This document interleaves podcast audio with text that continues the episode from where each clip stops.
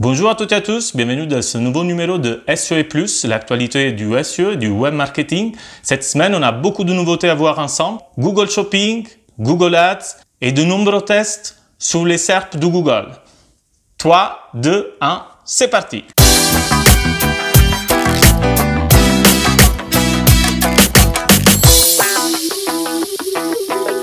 La nouveauté la plus importante de la semaine concerne sans doute Google Shopping. À partir de cette semaine, Google Shopping est gratuit aux États-Unis. L'objectif de Google est celui de permettre aux petits commerçants de pouvoir proposer leurs produits sur Internet, en ligne. Le point important, c'est qu'il ne s'agit pas d'un changement temporaire dû à l'actualité du monde du commerce, mais très probablement d'un changement permanent. Et alors, quelles sont les conséquences de ce changement? Pour les commerçants, cela signifie avoir une exposition gratuite à des millions de personnes qui viennent chaque jour sur Google pour exprimer leurs besoins. Pour les acheteurs, signifie plutôt avoir des produits variés provenant de un grand nombre de euh, boutiques, magasins différents. Et pour les annonceurs, cela signifie que les campagnes payantes peuvent être désormais complétées par des annonces gratuites. Une réflexion s'impose à ce point.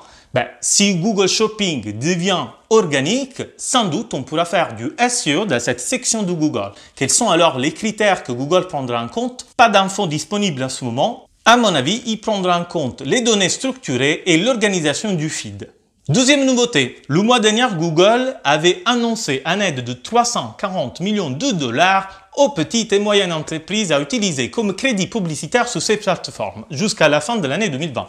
Ben, nous avons aujourd'hui un peu plus de détails sur l'éligibilité à ce crédit. Nous savons qu'un bénéficier seront les petites et moyennes entreprises qui auront eu des campagnes actives 10 mois sur 12 pendant l'année 2019 et pendant le mois de janvier ou février du 2020. En plus, si plusieurs comptes éligibles sont regroupés en un seul compte gestionnaire, chacun de ces comptes aura un crédit publicitaire à part, donc valable sur toutes ces campagnes. Le crédit publicitaire commencera à être déployé par étapes à la fin du mois de mai et les clients éligibles seront informés et verront le crédit publicitaire appliqué directement sur leur propre compte. Le montant de ce crédit publicitaire verra selon le client en fonction de ses dépenses sur Google Ads et du pays et de la devise du compte Google. Passons maintenant à quatre nouveautés qui concernent l'affichage dans les SERP de Google. La première concerne la présence dans les SERP d'une barre de navigation sous la gauche lorsqu'on fait une recherche et sur mobile comme une sorte de menu en horizontal. Il s'agit d'un format que nous avons connu avec la requête COVID-19. Apparemment, ce type de SERP sont de plus en plus fréquentes sous les requêtes liées aux livres, aux émissions télé, aux jeux vidéo. Il reste donc à voir si Google va confirmer cette évolution. Deuxième nouveauté de Google concerne uniquement la version mobile. Il semblerait que Google teste en ce moment un nouveau look sur le mobile pour les résultats enrichis du type How to. Les utilisateurs doivent maintenant cliquer sur le texte sur cette page pour voir afficher la liste entière de toutes les étapes prévues. Et encore, Google peut maintenant nous proposer des recherches alternatives basées sur notre activité. Certains utilisateurs ont remarqué que Google suggère une autre requête basée sur la recherche initiale. Ben, comment cela peut être utile Vous pouvez prendre l'exemple d'une société d'entreprise de nettoyage de vitres qui s'appelle Apex. Si vous tapez revue Apex, il y a des fortes chances que vous tomberez sur euh, des revues, des avis d'un jeu vidéo ben, c'est pas exactement ce qu'on cherchait. Donc Google peut proposer désormais des suggestions du type avis de nettoyage de vitres Apex. Google va donc vous aider à obtenir ce que vous cherchez. Et pour terminer, les nouveautés qui concernent les changements sous la SERP, Google a annoncé qu'aux États-Unis, ils vont afficher un nouveau message pour nous prévenir lorsque Google n'a pas pu trouver des résultats totalement adaptés à la requête. Dans la mesure du possible, Google nous fournira également des alternatives et des conseils pour formuler de façon plus efficace la requête pour trouver l'information recherchée. Et on continue avec des informations que je vais vous présenter de façon rapide, mais je vous rappelle que dans la description de la vidéo sur YouTube, vous trouverez toutes les sources pour pouvoir approfondir tous les sujets. Alors, partons avec l'ajout des données structurées pour les communiquer sur le COVID-19. Il s'agit d'une version bêta. Google permet maintenant, si vous publiez par exemple des informations en lien avec le coronavirus, comme par exemple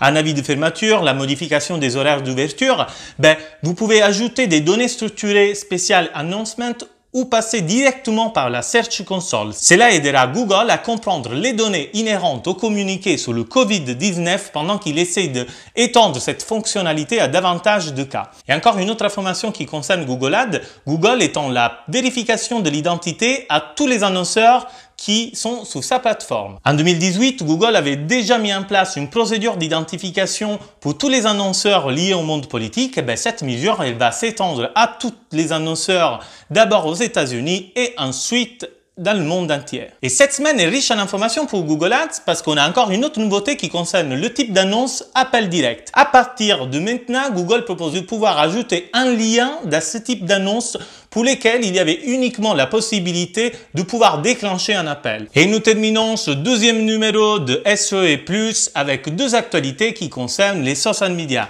La première concerne LinkedIn. LinkedIn introduit la possibilité d'ajouter des sondages dans ses posts.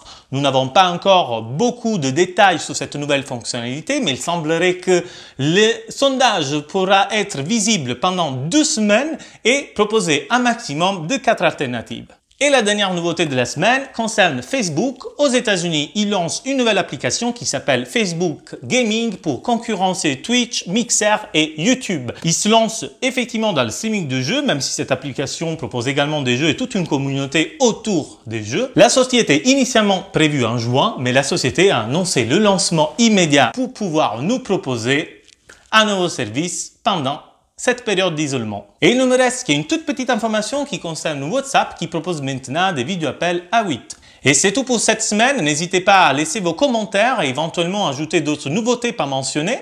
Moi, je vous donne rendez-vous à la prochaine vidéo avec l'actualité SEO et plus.